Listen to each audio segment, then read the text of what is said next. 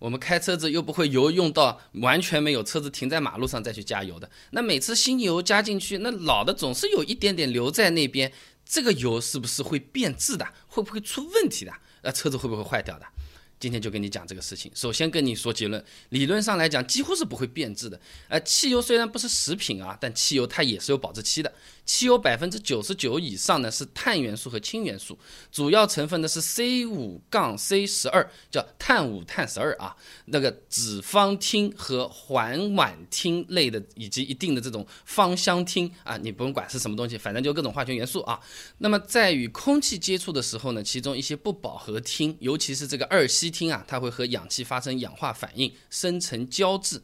那理论上隔绝空气，呃，用金属或者玻璃这种容器密封，汽油的保质期是很长的，没空气进去嘛，空气跑到油箱里可能性很小，所以它的保质期非常长，几乎是不会变质的。那我们现在许多的车子全部都是用这种塑胶油箱，密封性呢不是特别的好，那么长时间的保存的确也有存在发生变质的可能性啊。那么汽油的保质期如果用诱导期来表示的话呢，一般可以储存八个月以上。汽油的诱导期呢，是指这个汽油和氧气在一定的条件下接触之后呢，直到这个汽油吸收氧气压力下降的这段时间。哎，土话说的话呢，就是它开始变化了啊，就不太好了。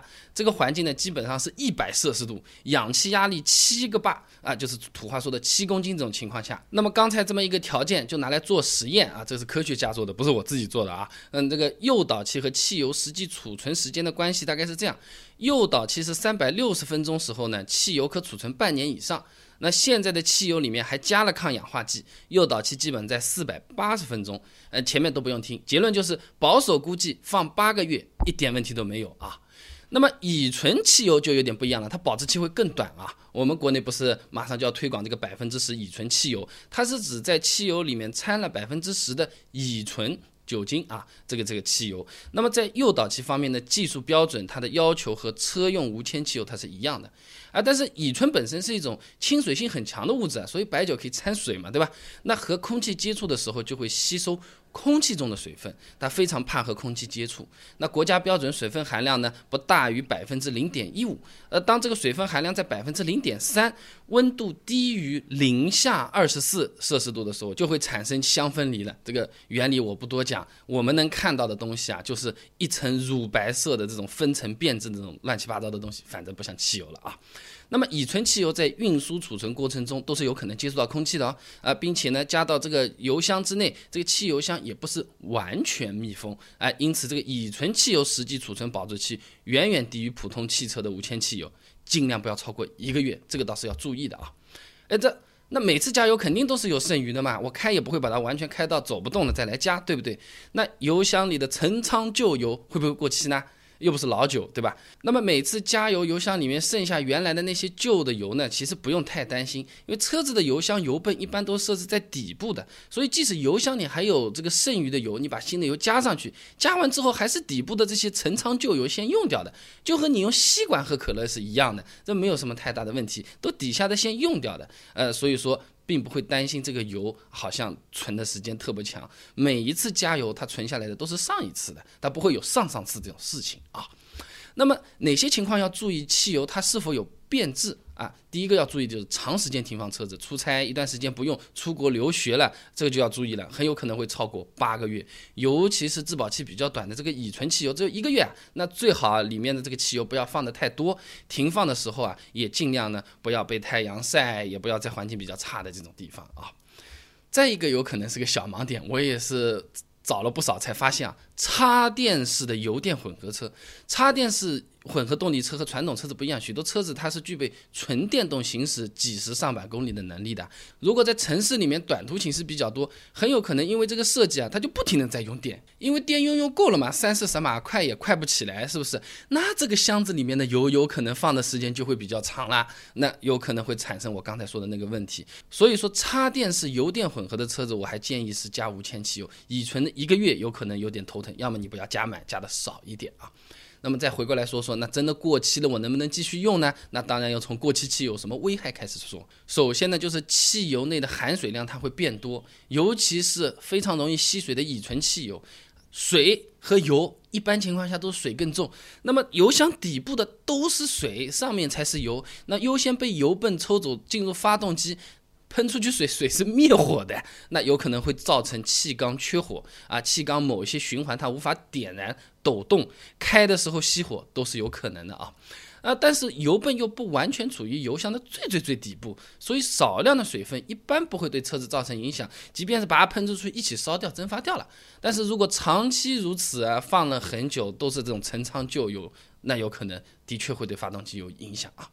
再加上一个变质的油，除了刚才开了你能感觉到的，感觉不到的危害也有，它会加剧积碳的形成和各种汽车元件的腐蚀。放的时间长的汽油，它会生成胶质。胶质再这么一烧，哎，这个就和像东阿阿胶一样的，然后还放在锅子里烧到冒黑烟为止，洗都洗不掉，这个就非常的麻烦。而且在中间这个过程，发动机工作不良，还会引起震爆，产生更大的磨损，就和我们这个家里的油烟机上的一块黑黑的东西一样，铲都铲不下来，硬要铲下去，油烟机上的油漆也被铲坏了。那发动机不好像它这么一点点的。那么再加上这个汽油变质之后啊，这个汽油氧化，它容易形成铜、醇、醚等有机物啊啊，继而生成有机酸，这些东西对金属部件是有腐蚀性的啊，这个也是需要额外注意的。简单的讲，如果是开插电式油电混合的朋友啊，呃，你们还是用无铅汽油吧，乙醇太麻烦。其他的朋友就正常用用汽油的话，停了超过八个月的，我想是不多的。哎。六个月就已经是半年了，对吧？正常使用，完全不用把它当回事儿。那如果说是什么出差啊、留学，这车老是不用的话，这汽油车子里面最好停的少一点，不要放的太多啊。那说来说去，不就是个油的问题嘛？那关于油停的时间长、时间短这个事情，有可能也就是聊聊而已。我们日常生活当中接触的最多的一个实际问题。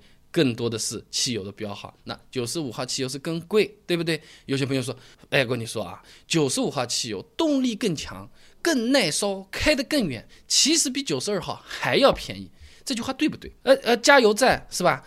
不同的加油站都说我是九十五号汽油，都说我是九十二号汽油，加进去的油跑的公里数，它为什么是不一样的呢？那每次我都是油箱里面的油用的差不多快用干了再去加油嘛。你今天也不是做内容说的嘛，不要留太多。那这样对车子会不会有坏处？有些老司机说要把这个油泵烧坏的，是不是真的？刚才这些问题啊，我都把资料收好，做成一篇篇小的文章了，视频版也有。你如果想知道的话呢，不妨关注一下我的微信公众号“备胎说车”，直接回复关键词“汽油”。就可以看到了。